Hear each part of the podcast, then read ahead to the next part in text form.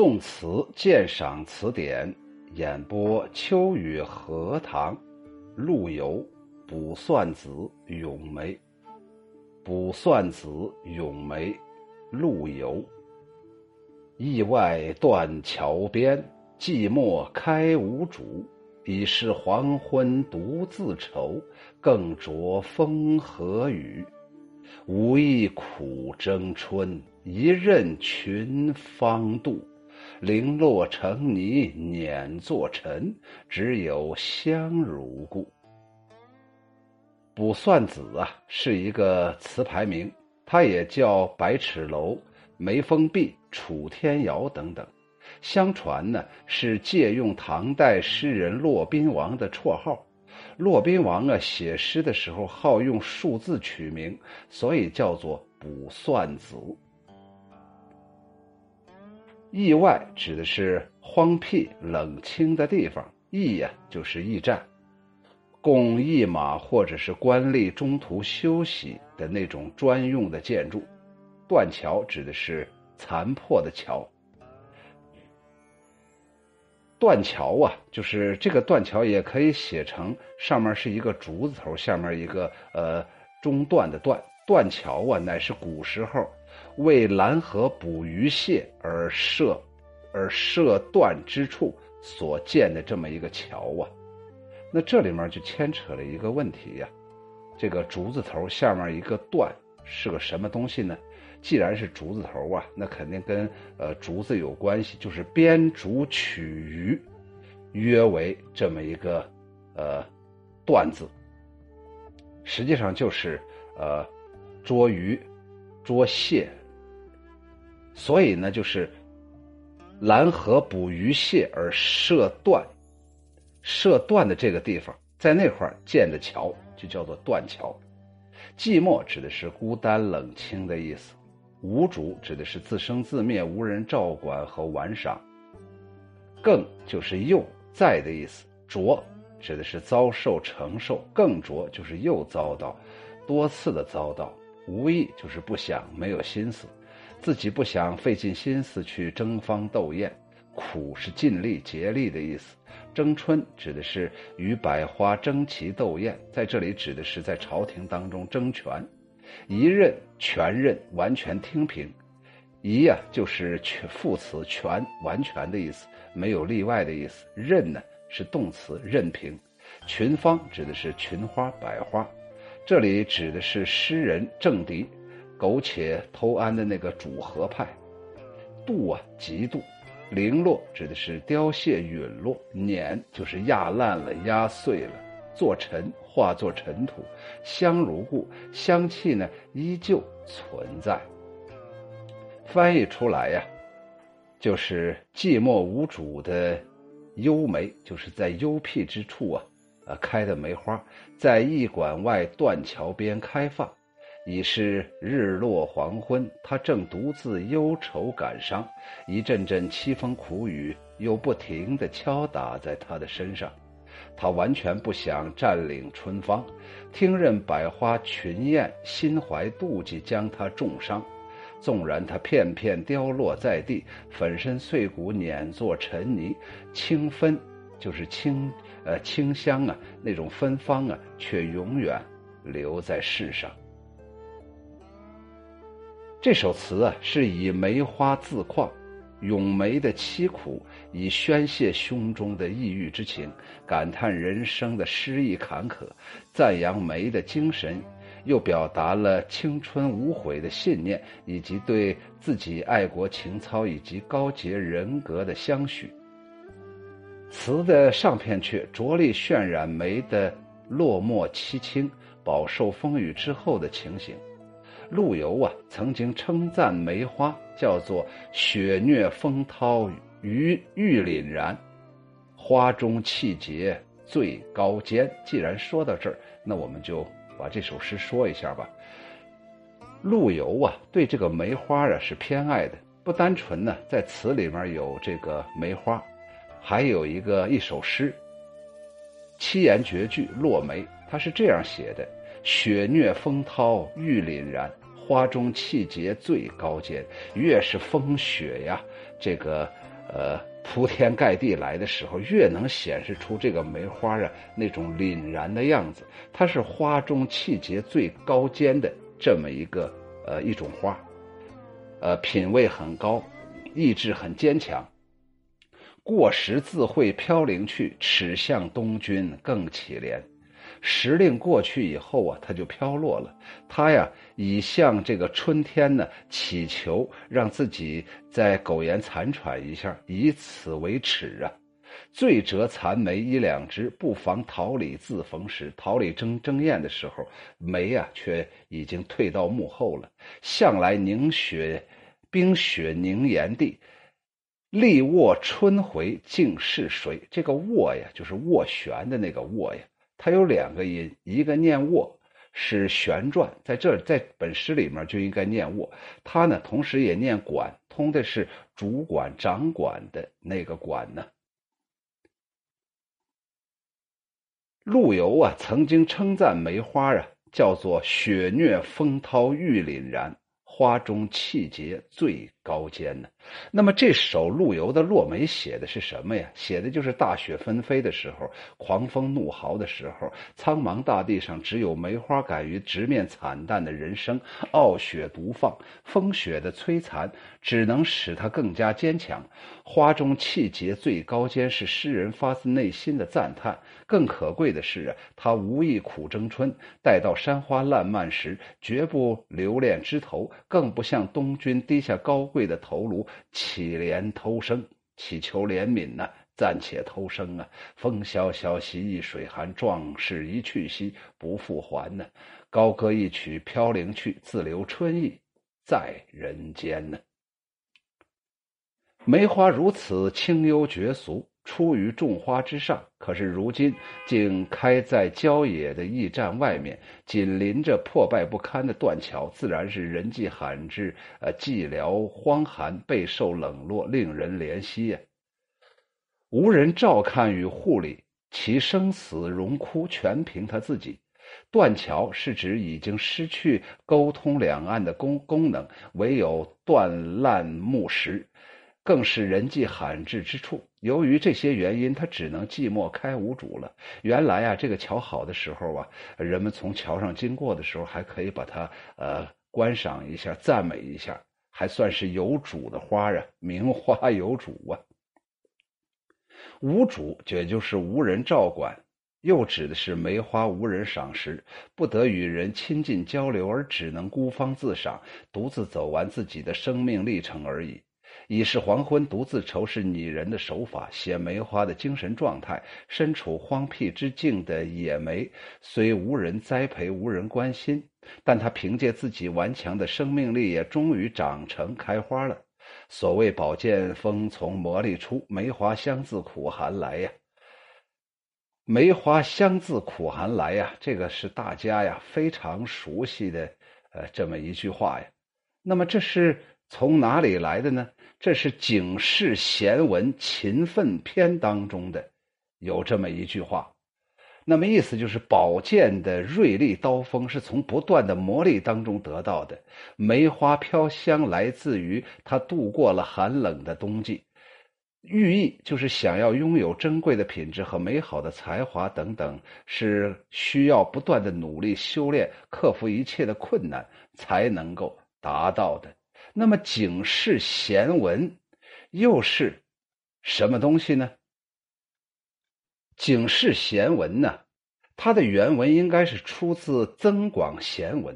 那么《增广贤文》呢，又名《西石贤文》《古今贤文》，是中国明代时期编写的儿童启蒙书目。书名最早见之于明万历年间的戏曲《牡丹亭》。据此可以推知啊，这本书最迟写成于万历年间呢。那么，宝剑锋从磨砺出，梅花香自苦寒来。野梅不平凡的遭遇，使它具有不同凡响的气质。范成大呀，在《梅谱序》当中说：“野生不经栽接者，谓之野梅最清香。”可是由于地势使然，梅野梅呀，虽然历经磨难而独具清芬、清香啊、芬芳啊，却无人能理会，无人能懂，无人领略它的神韵。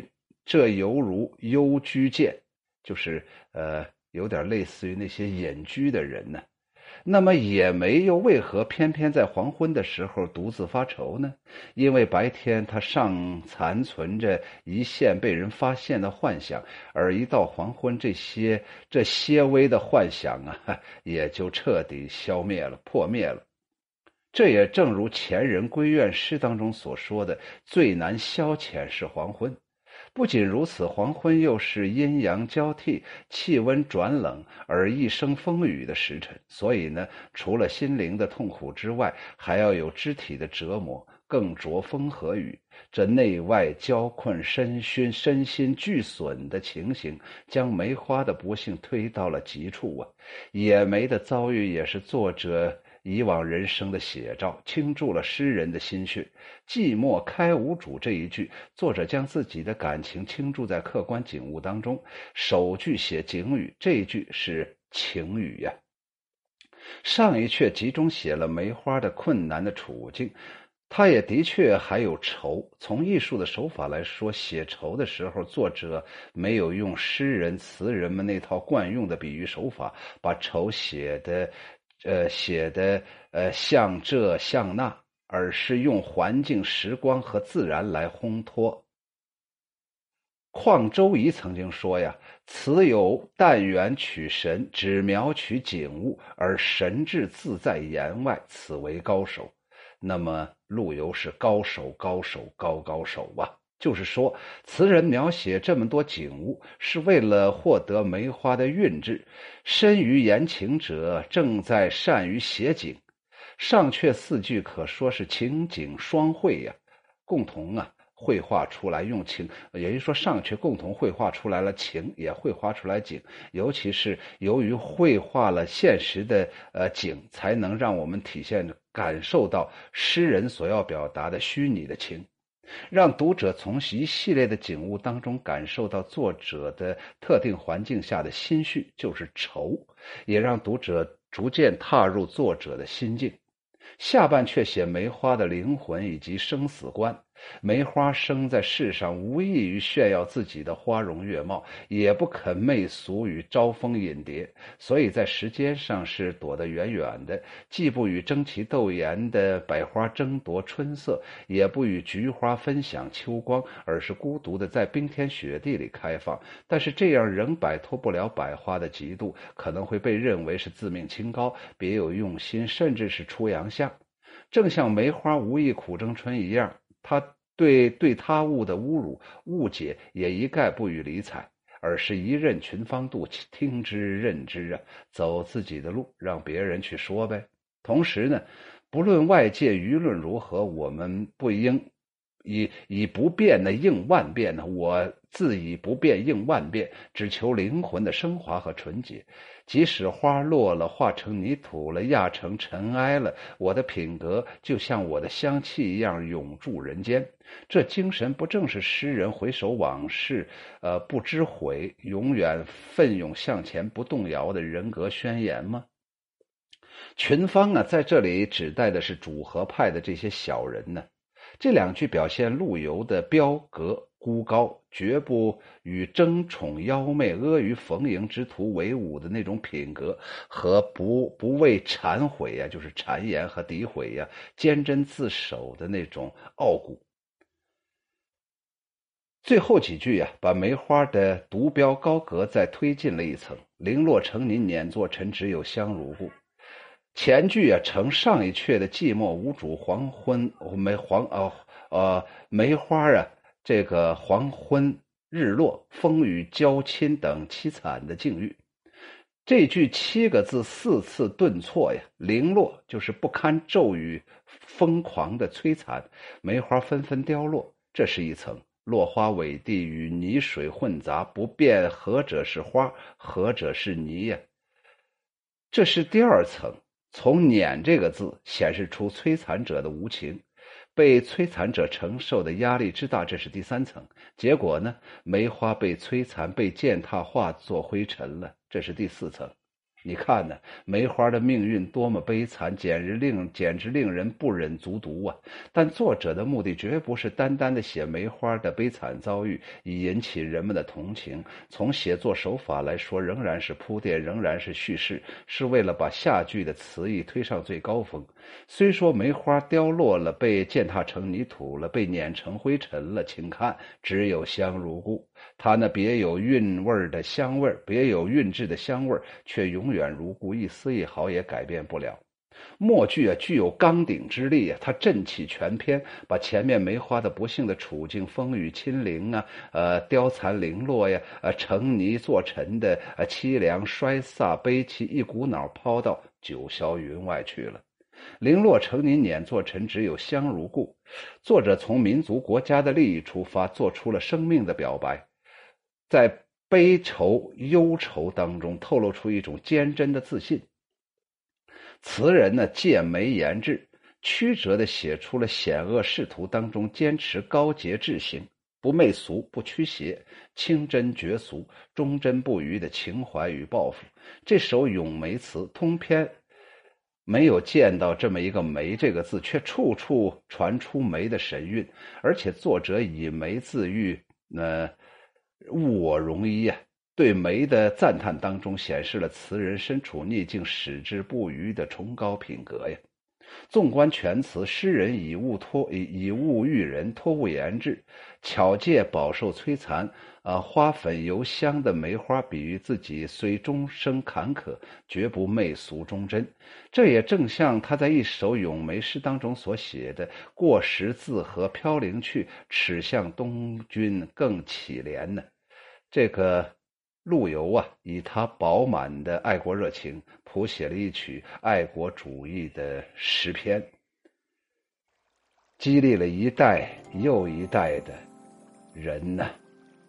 哎，这个陆游啊，真是了不起呀！把这首词啊，把这梅花能写到如此境地呀。陆游啊，一生啊酷爱梅花，将它作为一种精神的载体来倾情歌颂，就是倾注所有的情感呢。梅花在他的笔下成为了一种坚贞不屈的形象的象征，这不难理解呀。下来，秋雨荷塘有话要说，这是名篇呢，不太好解读啊。首先，第一个，实际上啊。你好好想一个问题，挺可怕的。从古至今呢，在官场上都不容易呀。不知道外国的官场是不是呃，总会出现这种尔虞我诈、互相倾轧，会不会出现这种内耗？反正你看中国古时候的这些诗词，到处都是这种东西。那么这时候就有一个问题了：到底陆游是不是真的正确的？我们是不是有容易同情弱者？在这里面，好像是陆游被人家践踏，被人家施以海刑，剁成肉酱，于是我们同情他。只不过呀，陆游啊，没有把自己写的那么惨，他是借助于梅花，这又引申出第二个问题了：宁可损失损掉梅花，体现自己的清高，这样对不对？这是我想说的第一个大方面，所以呀，那是不是由此就可以引申出第二个？所有的人在遇到自己不幸的时候，都会吟诵陆游的《卜算子·咏梅》呢？他误认为自己是正确的，误认为其他人全都是争奇斗艳的那些桃李芬芳。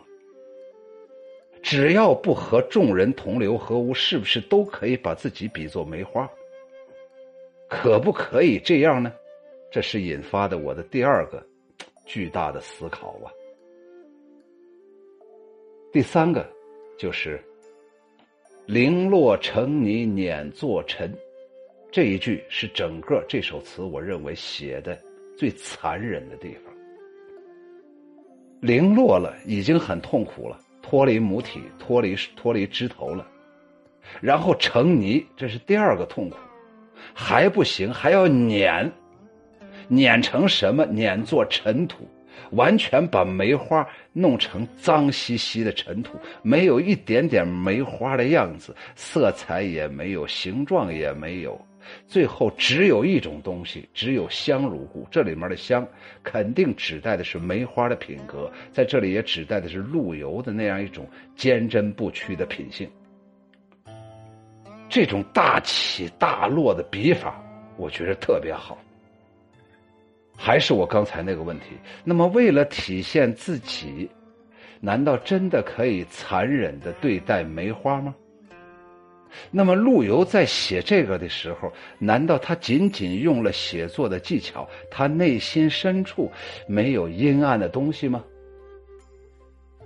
可能大家不会同意我的观点，但是的确给我们表现出来的就是把美好的东西在我们眼前一而再、再而三的损毁、损毁、损毁、损损毁到极致，然后体现出这个东西的美好。这种写法。如果只是单独写梅没有问题，但是为了通过这样一种残忍的笔法写自己品格的高尚，这个合适不合适？内心是一种什么样的心态？最近呢，秋雨荷塘正在读这个俄罗斯作家陀思妥耶夫斯基的作品，我已经读了他的三部小说了，《罪与罚》《卡拉马佐夫兄弟》和《白痴》。陀思妥耶夫斯基呀，这个人我太佩服，他就是善于写人物的那种心理。在他的这个作品当中，你很难看到哪一个人是非常优秀的，非常接近于上帝所最初造的那个人。那么这时候，咱就要想，陆游是不是可以这样写？他是不是真的代表的？百分百的正义，我们是不是被陆游的眼泪、被陆游的酸楚影响了若干年？所以一面倒，全都倒在这弱者，于是就认为陆游这个人非常好，是不是真的就是文如其人呢？这个真的一直在困扰着我呀。卜算子·咏梅，陆游。意外断桥边，寂寞开无主。已是黄昏独自愁，更着风和雨。无意苦争春，一任群芳妒。零落成泥碾作尘，只有香如故。谢谢收听，欢迎大家关注、订阅、评论，感谢对我的支持。